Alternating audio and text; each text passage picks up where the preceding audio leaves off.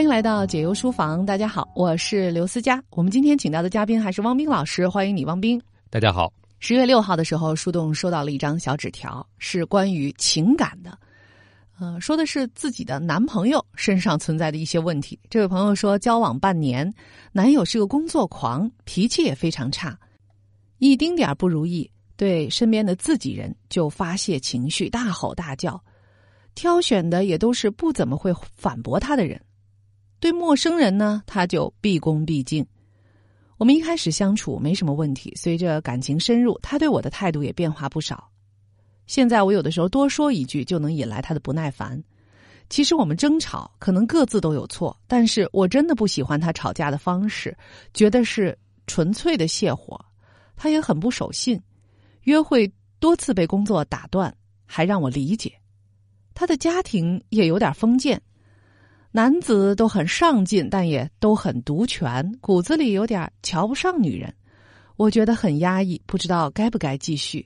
因为男朋友平时对我也不错，谢谢。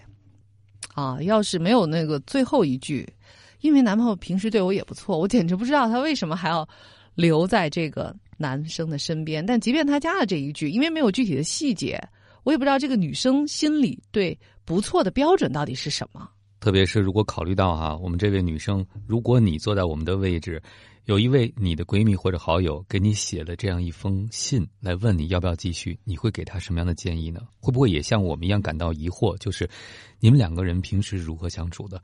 特别是你们的共同语言在哪里？因为听到后边呢，我真的有点捏了一把汗，因为你说到了他好像骨子里有点轻视女人，所以他对你的好究竟是哪样一种好呢？是居高临下的好吗？还是小恩小惠的好？那种好对你来讲是比其他的部分更加重要吗？哪怕他从家庭当中继承了这样的传统，你觉得只要他对你有现在的好，就一定可以收下吗？其实这里边要考虑的问题，关乎你自己的底线以及你对爱情的预期。嗯。所以，其实最重要的啊，还不是说像汪冰老师啊，像我来求得答案，而是要问问你自己的内心。我想，这个男生肯定有一些地方在你看来是符合这个理想男朋友的要求的。你也可以问问自己啊，你心目当中的他身上的哪些地方是最最吸引你的？当然，呃，与此对应的就是还有哪些地方是你绝对不能容忍的？这又引出另外一个问题啊，我们到底是？要和那个最吸引我们的人在一起生活啊，会更好呢？还是说没有突破我们所能容忍的底线的那个人啊，也比较吸引我们的人在一起生活会更好呢？嗯，所以说到底呢，更重要的是，究竟爱情进入了日常的生活以后意味着什么？那现在是恋爱阶段，他对你很好，但进入生活之后，你们会有更多的交集，共同面对很多生命中的挑战和难题。现在你们是合作的方式吗？还是简单的，他付出你享受，作为享受的代价是要包容他的坏脾气，这是不是你期待的恋爱模式？因为每一种选择都要有自己支付的代价，关键是在内心当中，你是否感觉到在这个当下，或者在你们关系长期来讲，你的内心是收支平衡的？至少在我看来呢，当你写完了一通抱怨之后啊，最后说出了你留在关系中的一点，就是他对你还不错。嗯，那有一天如果他没有办法，因为他太上进了，工作太忙了，连现在对你好的这种精力和时间都没有了。你会如何看待他？如何看待这段关系呢？其实我对他这种叙述是存疑的，因为他前面举的那些例子，明明已经推翻了他最后说的这个结论，就是他对我还不错。觉得你看他有种种的啊打引号的那种劣迹，比如说他对你的态度也不像一开始的时候那样温和了，还比如啊屡次因为工作而中断了你们两个人的约会啊，有的时候是不是也会冲你发脾气，或者他的家人啊是大男子主义，对女生有一些性别的歧视等等，我觉得这些都加在一起的话。你也说感到了内心的压力，他怎么对你不错呢？那看来肯定是精神世界之外的事情，是不是？那这互相能够弥补吗？就是说，他冲你咆哮一顿之后，怎么在物质上就能够弥补你精神上所受的创伤呢？那如果你能够发明一套等式可以自洽，这也没问题。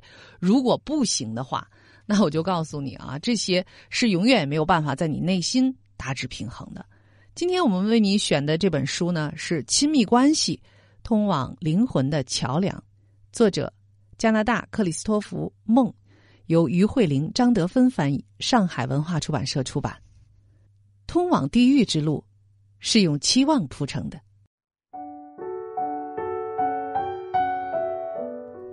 期望与要求可分为明说和暗示两种方式。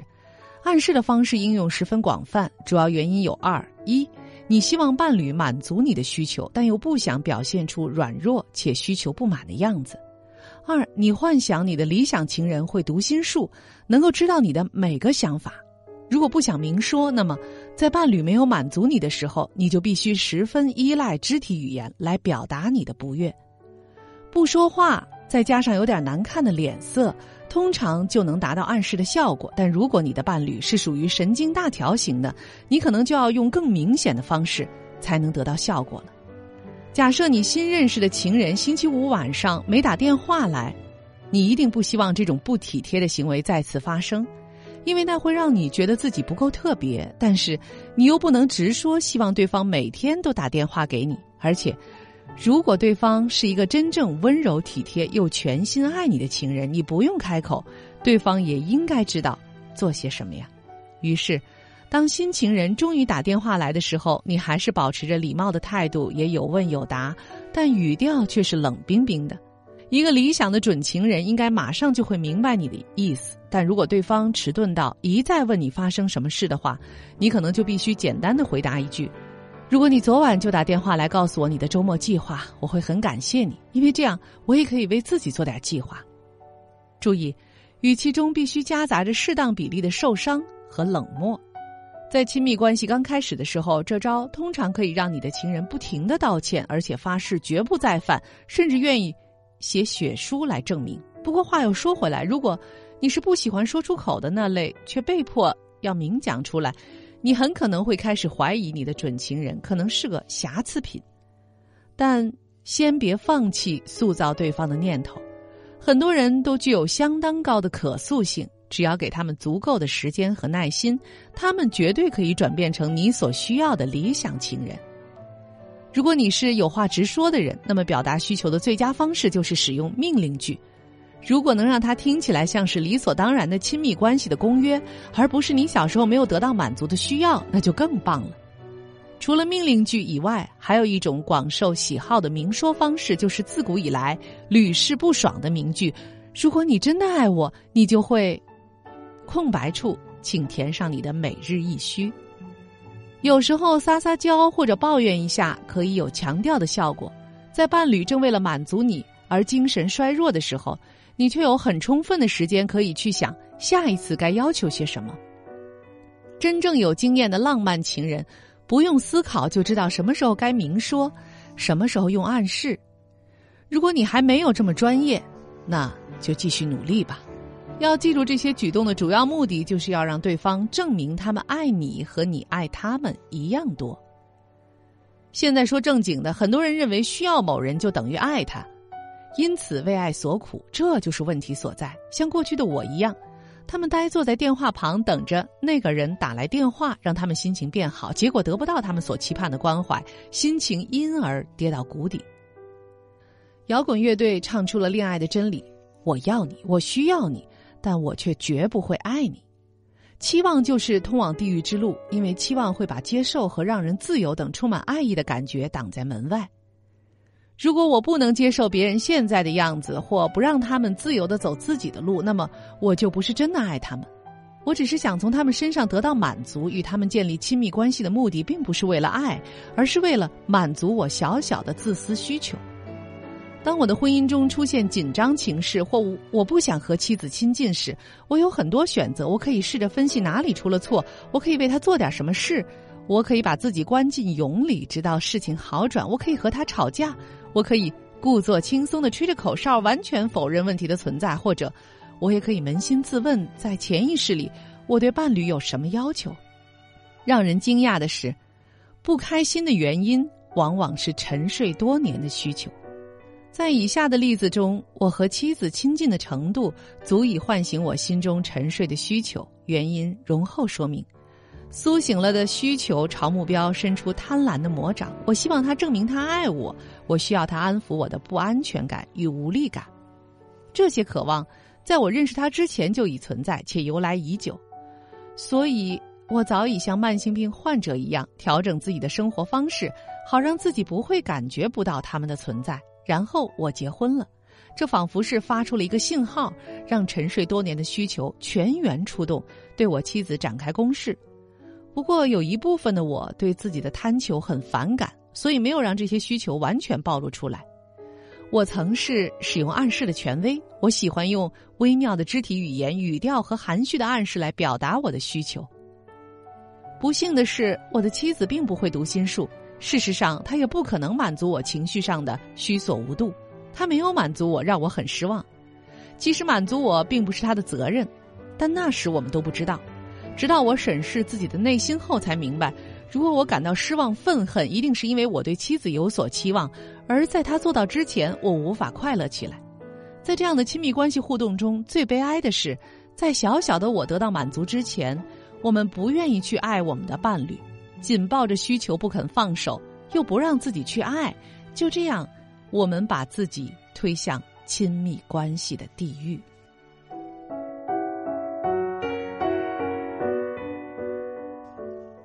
这有点像是恐吓，但是我觉得希望用这一章节的内容能够点醒我们的题主。其实，这个作者在接下来还有两段的内容啊，就是说我们应该如何正确的去做在伴侣关系当中。嗯，刚才说到了，让人觉得非常惊悚哈，因为这段文字提到了两个字叫“地狱”，是谁把我们送进了地狱？我听完了，终于明白了，其实我们自己把自己亲手送进了。地狱，我们经常误会了很多重要的概念。这一段书中的文字，我想不会只叫醒了题主，应该也会叫醒很多人的耳朵。需要和爱不一样啊！太多人都会说：“我那么需要你，我那么想你，那么期待你的电话，我一定很爱你吧？”那应该是我们很爱自己的需要，我的需要非常的强烈。所以对题主来说，也是在你们的关系当中，你们是需要还是爱？因为刚才书中也讲到了，爱还包含了接纳，还包含了其他的部分。给对方做自己的自由等等，那你能够完全的接受对方吗？还是像我们刚才说的，在天平两端去称量他对你的好和他不符合你期待的地方，甚至可能还在暗暗的想，有一天会不会他会因为你的期待而发生变化？因为他要证明他爱你嘛，所以他得改变自己。但是这种你对他的期待也成了一种对他的暴力。因为你在用你的期待来绑架他，就像书里也讲到了，我们的期待并不是对方满足我们的责任，对不对？如果你对他的期待就是他应该成为的样子，那这样的亲密关系实在压力太大了。对，就像一开头所念的啊，其实这章节的题目就叫“通往地狱之路”啊。那接下来就是作者自己的一句话，就是“通往地狱之路是用期望铺成的”，就是我们总是期望对方能够满足我们的需要，但实际上不论。是用明说或暗示的方式来提出要求，我们都必须明白一件事：我们真正需要的，没有人能给，也没有人能让我们快乐。那接下来我就把作者的这两段内容也把它完成。在以上的例子中，我也许会认为，只要我妻子对我伸出手拥抱我，或是向我保证她爱我，那么我就会觉得被爱且得到安抚，不会再感到无助。然而，经验却告诉我，事实上是我的期望让我不能得到安抚。如我之前所说，期望的目的是要让需求得到满足，但与此同时必然会发生两件事：其一，我们感到内心缺乏爱；如果我们需要某样东西，一定是因为我们自己没有。其二，如果没有某个人，例如父母来满足我们的需求，我们就会觉得这个世界没有足够的爱。希望从妻子身上得到的爱，只会让我从前的想法变得更牢不可破。那就是没有人爱我，世界没有爱，世界上的人也都没有爱，因此，重新感受多年前的挫折、失望，变成了我难以逃避的宿命。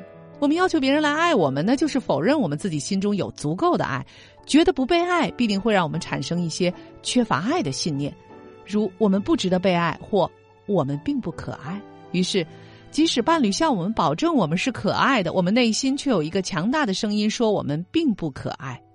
如此一来，不管伴侣提出多少证据来证明我们值得被爱，都是不够的。就好像耳塞能阻断声音一样，期望也会阻断内心的爱。不管我们多努力的运用暗示或明说的期望，试着让伴侣变得更好，都是徒劳无功的。因为我们行为背后的需求，绝不会让我们感觉到自己内心的爱。如果我们执着于期望和要求，那么就像骑士寻觅圣杯一样，我们寻觅真爱的任务注定要失败。骑士找不到圣杯，因为它的所在正是骑士们认为最不可能的地方，那就是他们的心中。当你了解了期望和要求对你的生活所造成的影响之后，你很快就会明白，他们所造成的后果，使人不悦的，但却十分确切的，双方都要承受的后果，如压力、失望和愤恨。我完成了我的这部分工作了。其实我觉得作者说的已经非常清楚了，但是这时候不知道我们的题主在内心会不会接受、承认，还是会。坚决的否认，是因为自己心中没有爱，或者不足够啊有爱，所以才会期待男朋友对自己表达的那些爱来满足需求。所以他平时对你好一些，似乎在天平上就可以抵消。他在你的心中所被描述的那些诸多的，我们认为可能会挑战很多人底线的缺点，那你究竟要用什么来交换他对你的好？在这个交换的背后呢，我想可能也会有刚才书里所说到的，你的内心其实是有委屈的，是有愤恨的，就是你为什么不如我期待的那样子？你和我期待的不同，其实这是一个非常需要去思考的问题。我其实想问题主啊，借由刚才书中的文字。你有跟对方提出过你的期望、你的要求吗？那我想，当你能够提出自己要求的时候，当你对自己保持诚实的时候，对方还会保持之前的态度吗？还是他突然会觉得他也不要对你好了，因为你和他期待中的不一样？比如说，他之前认为你是非常温顺的，是可以承载他的坏脾气的。是不会提要求的人，没想到你居然也有要求。那一个人在什么时候会在亲密关系当中敢于提出自己的要求，或者坚持自己的要求呢？他应该是不怕失去吧，不怕失去一段并不属于他的关系。那更底层的一个色彩，应该是书里刚才讲到的，就是自爱。如果你不能给我，我还可以自己给自己，这样我就不会怕失去。那我读到这封信，我感觉我们的题主在这段关系当中多少就有些患得患失，是不是也在期待着对方？给你什么东西是你平时特别缺少的？嗯，我们试着从这封来信当中的字里行间去寻找一下，到底题主想从男朋友身上得到些什么呢？比如说啊，他在说这个对方的家庭有点大男子主义，他用的是“封建”这个词啊，男子很上进，但也都很独权，他应该指的是这个挺霸道的哈，骨子里有点瞧不上女人。那他既然说对方的家族都是这样，可能他自己的男朋友也是这样，但是从这个字里行间你能感觉，男朋友应该是一个在事业上嗯比较成功的人吧？所以他在事业上的成功是否能够满足你内心的一些安全感呢？你觉得呃可能在经济上有一些基础之后，你们未来的生活会好吧？这是不是就是你内心的一个需求呢？当然还有一个需求呢，就是你可能觉得自己已经投入了。两个人交往多久了？半年吧。对你已经投入了半年的时间了。那跟他分手之后，我还能找到比他更好的吗？这也是很多女生的担心，由此演变成了对现任男朋友的放纵。当然也可以叫做宽容啊。总之是容忍和对自己内心情感的一种压抑。特别是题主已经讲到了哈，顺着刚才你的逻辑，我又看了一下这里边的证据，说两个人一开始相处没什么问题，但是随着感情的深入，他对我的态度呢也变化了不少。现在我有时候多说一句就能引来他的不耐烦，而我们题主用的描述是随着感情的深入，他对我的态度变化不少。我在想是随着感情的深入还是真相的深入哈？他对你的态度有了变化。这是不是也值得你去思考一下？这种态度变化究竟是我们太熟了？你看，他只对陌生人非常毕恭毕敬，对熟人都会发脾气，所以他应该不是只针对我，因为这就是他本来的样子，也说不上他对我不好，对不对？但是不管他是不是对你不好，是不是只有对你这样，但这是不是你想要的？亲密关系是不是你能接受的态度，就是需要你自己来思考了。当你和他越熟的时候，越引起他不耐烦，那至少我看到了一点，就是实际上他对最亲近的人反而可能是缺乏尊重的。那在你的内心当中，如果解释为他把我和别人一视同仁，并没有特别的对我作恶或者做不好的事情的话，那你可能就用另外一种方式在理解他。嗯。他用到了“自己人”这个词儿，哈，就有一丁点不如意，就对身边的自己人发泄情绪，所以这个意思就是说，男朋友已经把他当成自己人了啊！而且呢，男朋友是个工作狂，结合后面所说的他的整个家庭的这个氛围和家庭的价值取向，可能家里人从小就对他说：“男生啊，只要是有事业，事业有成，那么一切都会随之而来。”所以他认为在事业上不断的进取，并且有所成就，这是衡量一个人价值的这个标准所在。你看，你不也是因为我的这个事业有成，所以能够。忍耐啊，在你成为自己人之后，我对你的这种情绪的发泄和大喊大叫吗？所以，其实你所做的一切，你认为是你的一些容忍，看到他对你好的地方啊，你对他的一些回应，可能在他看来，正是他的家庭给他的价值观的一个不断的强化。你看，我就是有了事业上的成就，就一切都可以了，我就可以被人容忍、被人接受、受欢迎啊，被喜欢。所以我还何必在乎其他的呢？我只要在乎我的这个核心的这种价值就可以了。所以啊，就是我可能看待这个未来的走向会有一点悲观。我觉得这个男生好像没有什么改变的动力。嗯，所以这里边就涉及到一个核心的问题了。我刚才也问过我们的题主，就是两个人现阶段的共同语言是什么？这段感情除了他对你好是值得你留恋的，你们对生活有共同的信念吗？对未来有共同的规划吗？如果你只是说对方是个工作狂，然后你不属于工作，所以两件事泾渭分明的话，我就非常担心你和这个人的内核有多少交集和共鸣，还是他仅仅把你放到了一个角色，就是你未来将成为我的太太，将料理家务事，将负责养育孩子，而事业上的事你不用管。我不是说你要去参与他的工作。我只是在想，当你被严格的划定在某个圈子、某个角色当中的时候，你已经被工具化了。这是你期待的样子吗？如果你希望在感情当中真的有更多可以交流共鸣的东西，我觉得你需要想一想，是什么让你们在一起？除了他对你好之外，所以好好的去想一想，去一一回答这些问题吧。嗯，我们回应了一个交往半年发现男朋友工作狂、脾气差的这样一个女生啊，她给我们提出的问题。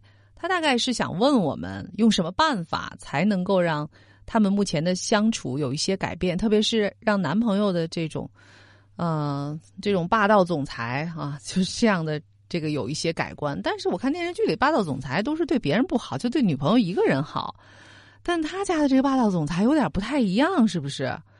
嗯，这个女生还有必要再继续的隐忍和观察下去吗？嗯，要不要忍呢？你要看第一。你究竟对这段关系期待是什么？第二，你有没有表达过你的忍耐？就是你是暗自的忍耐，一个人委屈自己在角落里流泪，还是你有机会在关系当中去？为你自己伸张正义啊！这个正义不是说对错，而是说表达你自己的需要。要不要继续，就要取决于他有没有尊重你的需要。前提是你得先说出自己的需要，才能看对方的反应是怎么样的。我在想，题主是不是也觉得，你看他工作狂，他在外边事业上非常的上进，他的家也这样，我是不是提要求就有点过分了呢？毕竟他对自己人都是这个模样。那他对自己人是这个样子，那你要不要成为他定义的自己人？你是有选择的。那我不知道是什么在影响着你，用更客观的视角，可能就是因为沉浸在关系当中吧，就很难跳出来去看待。我还是推荐你把你自己的故事当做另外一个和你很熟的女生的故事来看待。你会给她什么建议呢？你会对他们的感情有怎样的预期呢？呃，毕竟是你允许他这样对待你的，所以我想在你个人的。内心的天平上，哈，可能也觉得男朋友他目前所做的这些，比如说工作狂，在事业上有所成就啊，不论成就大小，你可能觉得比起你来，他是更强的一个。所以呢，在你看来，这也是他的优势。也就是说呢，你认为你自己可能配他这样啊，就是所有的一切，包括他的个人的价值、事业成就，以及他对你的这个态度，现在还是刚刚好啊，没有完全失衡。呃，所以我还想反问你一句：你是不是觉得自己不够好？有的时候，或者说，那如果对方的所谓的外在的条件还不错的话，他就可以这样去对待你，因为你可能找不到比他条件更好的人。这些问题呃，都有点接近于对自己的灵魂拷问了。但是，我觉得在这种伴侣关系选择的时候，要进行这种人生重大选择的时候，你必须要闹清楚这一点。毕竟，你要知道你是谁啊，才能知道。你要过怎样的生活？要和什么人一起经历这样的生活？呃，刚才你说的话呢，突然提醒了我，我就想到了题主最后说的那句，就是他对我还挺不错的。我觉得我们在亲密关系当中对别人好呢，有两种方式。一种方式是我想对你好的时候我就对你好，我没耐心的时候就不会对你好。还有一种对你好呢，就是以你的标准来对待你，就是你觉得什么叫好，我就以这种方式。与你相处，那至少从信中呢，我读到的是，这个男生似乎我是不是要对你有耐心，我是不是要对你好，是完全从自我的感受出发的，也就是自我中心的。所以他这个好的背后，实际上是他自己来决定的。他有没有看到你呢？你有没有被他看到？你在不在乎被他看到呢？真的需要好好想一想。好了，这里就是解忧书房，感谢各位的收听和陪伴，感谢汪冰老师。接下来是好书慢读，我是刘思佳，再见。解忧书房。听见万物，疗愈忧伤。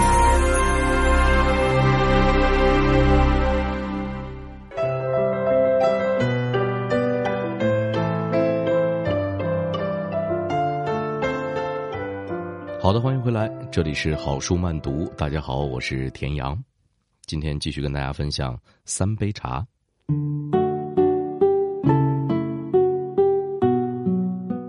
持枪守桥的那些人。住在附近山上的村落，他们宣称有个从遥远的伊斯兰堡来的政府承包商，带着几百万卢比，说要把山上的狩猎小径拓宽成林业道路，以便山上的居民贩卖林木。但是那个承包商没有改善道路状况就卷款逃走了，所以他们要封锁卡拉昆仑公路，直到逮住那个家伙，然后把他在这座桥上吊死，以平民愤。喝完茶，吃完摩顿森拿出来的饼干，大伙儿决定去睡觉。尽管穆罕默德劝摩顿森睡在安全的驾驶室，但他还是决定爬上车顶的小窝，从那里他可以看到桥上的情况。瓦斯灯下是毛发浓密、说着帕什图语的科西斯坦激进派，而那些从平地来谈判的巴基斯坦士兵说乌尔都语，外表斯文，头戴蓝色贝雷帽。弹药袋紧系在纤瘦的腰上，看起来像是另一个种族。他仰头躺在干草堆上，思绪乱纷，终于放弃了入睡的念头，打算熬到天亮。忽然一声枪响，摩顿森惊坐了起来。首先映入眼帘的是鸡笼里一双困惑的粉红色公鸡眼，接着他看到站在桥上的科西斯坦人正举着 AK 四十七步枪朝天射击。摩顿森感觉贝德福德卡车突然动了起来，双排气管用力吐着气。他俯身到司机座位旁边的窗边。好，穆罕默德微笑着对他说，一边踩着油门。开枪是因为高兴，因为祝福。他挂上了档。一群蒙面的妇女从村口和巷道内涌出来，匆忙跑回各自的车上。他们应该是在前一晚的漫长等待中下车，藏在隐秘处的女性乘客，挤在长长的车流里，慢慢的攀爬。漫天尘烟中，卡车通过了达苏桥。摩顿森看到昨晚请他抽烟的科西斯坦人和他的同僚高举着拳头，拿着自动步枪乱射。即使在军队的靶场内，摩顿森也从没见过如此密集的火力。桥墩那头的士兵没有出来阻止，想必这种行为是他们默许的。继续往上爬，峡谷的岩壁遮住了天空，只剩下一条白色的冒着热气的峡缝。卡车沿着南加峰西侧绕行，南加峰是世界第九高峰，海拔八千一百二十五米，位于喜马拉雅山脉的西麓。这座高峰完全笼罩了印度河峡谷深处的人们，不知是不是盯着山太久产生错觉，摩顿森觉得山峰似乎正从东边逼近。为了验证自己的想法，摩顿森把目光转向了河面，无数溪流带着南加峰冰川的融雪，跃下沟壑，爬过长满苔藓的卵石，流入印度河，给原本泥泞污浊的河面带来了一圈圈的高山青蓝。快到巴基斯坦北部人口最多的城市吉尔吉特时，他们离开喀拉昆仑公路，沿印度河往东，朝着斯卡都前进。若是顺着喀拉昆仑公路继续走，他们将会到达海拔四千七百三十米的红旗拉甫山口，进入中国。虽然空气渐渐清冷，摩顿森却被一种熟悉的情绪温暖着。海拔超过六千米，多到无法命名的群峰之间。有着一条他熟悉的河道，那就是巴尔蒂斯坦的入口。卡拉昆仑山脉西部宛如月球表面般的严厉区，是地球上最危险的地方之一，但对于摩顿森而言，却如同回家一般亲切。峡谷深处遍布尘土的阴暗，以及高挂空中掠过花岗岩顶峰的太阳，比起帕克莱那些粉彩灰泥装饰的房屋，更像是摩顿森的自然栖所。这段时间，他在美国的插曲包括和冯琳娜渐行渐远的关系，为学校募款的挣扎与努力，以及在医院值夜班的紊乱睡眠。这一刻像是渐渐淡去的梦。而这里的岩架和峭壁则稳稳支撑着他，让他飞过绝望。二十年前，一位名叫戴弗拉·墨菲的护士听从远山的呼唤，开始了登山之旅。他有着和伊莎贝拉·伯特同样的勇气和无畏精神，完全无视前辈探险家的建议。巴基斯坦在雪季时无法通行，严冬时节，墨菲骑在马背上，和他五岁的女儿横跨喀拉昆仑山脉。在记录这段旅程的《那里的印度河正年轻》一书中，原本文采出众的墨菲在描述这段经历时完全词穷，只能语焉不详地挤出下列文字：所有用来描述高山景色的形容词没一个合适。事实上，连“景色”这个词都显得可笑而不恰当。壮观或雄伟也无法诠释那种身临其境的感觉。那一里又一里无尽的、绵延交错的、更幽暗、更荒凉、更深沉的深谷，没有一片叶子、一根草或一丛树提醒你植物王国的存在，只有碧绿色的印度河偶尔泛出一点闪亮的白沫，为这片辉煌的悬崖和单调的陡岩峭壁加入些微灵动的色彩。莫非在马背上沿印度河缓慢行进时，曾猜测，假如今后这里改建成公路，搭车旅行仍会遇到令人恐怖的情况。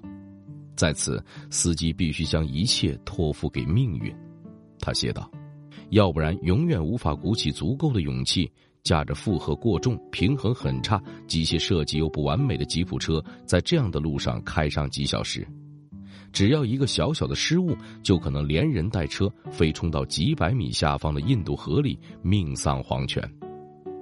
这条河在让人惊异的山岩中间挤出了唯一的路，车除了跟着他走，别无选择。除非是亲身经历，否则绝对无法想象印度河峡谷令人叹为观止的壮观与雄伟。而穿越这条路最明智的选择，就是步行。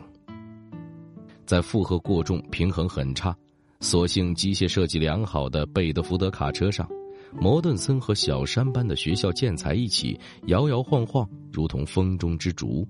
每当卡车碾过松散的落石堆时，就会紧邻深谷边缘。几百米之下是粉身碎骨的巴士外壳，安息在铁锈中。沿途的里程路标旁可以看到白色的英烈纪念碑，纪念那些在岩壁上奋战时不幸丧生的前线工作组织筑路工人，还有成千上万的巴基斯坦士兵。自从部队被允许经此上山支援对印战争以来，他们为改善这条通往斯卡都的公路做出了巨大的贡献。但由于落石和雪崩、路面年久失修、空间狭小等原因，每年。都会发生几十起车辆跌入深渊的事故。十多年后，在所谓的后九幺幺时期，摩顿森经常被美国人问及，他在当地是否面临恐怖分子的威胁。如果我死在巴基斯坦，那应该是因为交通意外，而不是炸弹或子弹。他总是这样告诉他们，在那里，真正危险的是山路。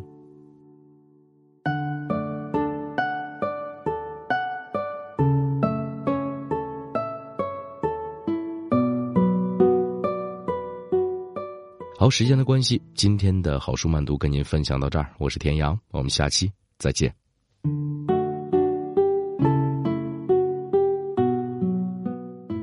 敬上一杯茶，你是一个陌生人；再奉第二杯，你是我们的朋友。第三杯茶，你是我的家人，我将用生命来保护你。一个人，一个心愿，一段辛苦漫长的旅程，许许多多人的爱心，一个美丽的承诺，终于兑现。摩顿森把一次旅行化作了一个生命的承诺。从而改变了他在路途中所遇见的人的命运，并通过文字将看似不相干的人拉在一起，娓娓道来。他朴素的心便很快让你跳进三杯茶的友情世界里去，令你也嗅到茶的清幽香味儿。他教晓我们爱是怎么一回事儿，因为有了爱，他才在黑暗中看见星辰。这是一趟非比寻常的旅程，在这旅程上，不仅有他的脚步，也可以有你我的脚步。我们愿意与摩顿森一起结伴同行吗？对很少知道中亚生活的人们来说，这是扣人心弦的第一手报道。三杯茶就是那个有关承诺的故事。一个人，一个承诺。一段辛苦漫长的旅程，许许多多人的爱心，一个美丽的承诺，终于实践。故事的后来的确是美好结局。在过去的十几年内，摩顿森总共在巴基斯坦、阿富汗及喜马拉雅山区盖了不止一所，而是六十余所学校，特别是能让女孩子上学的学校。如果您也被这个承诺故事感动，请将这本书推荐给。您的学校、图书馆、朋友吧。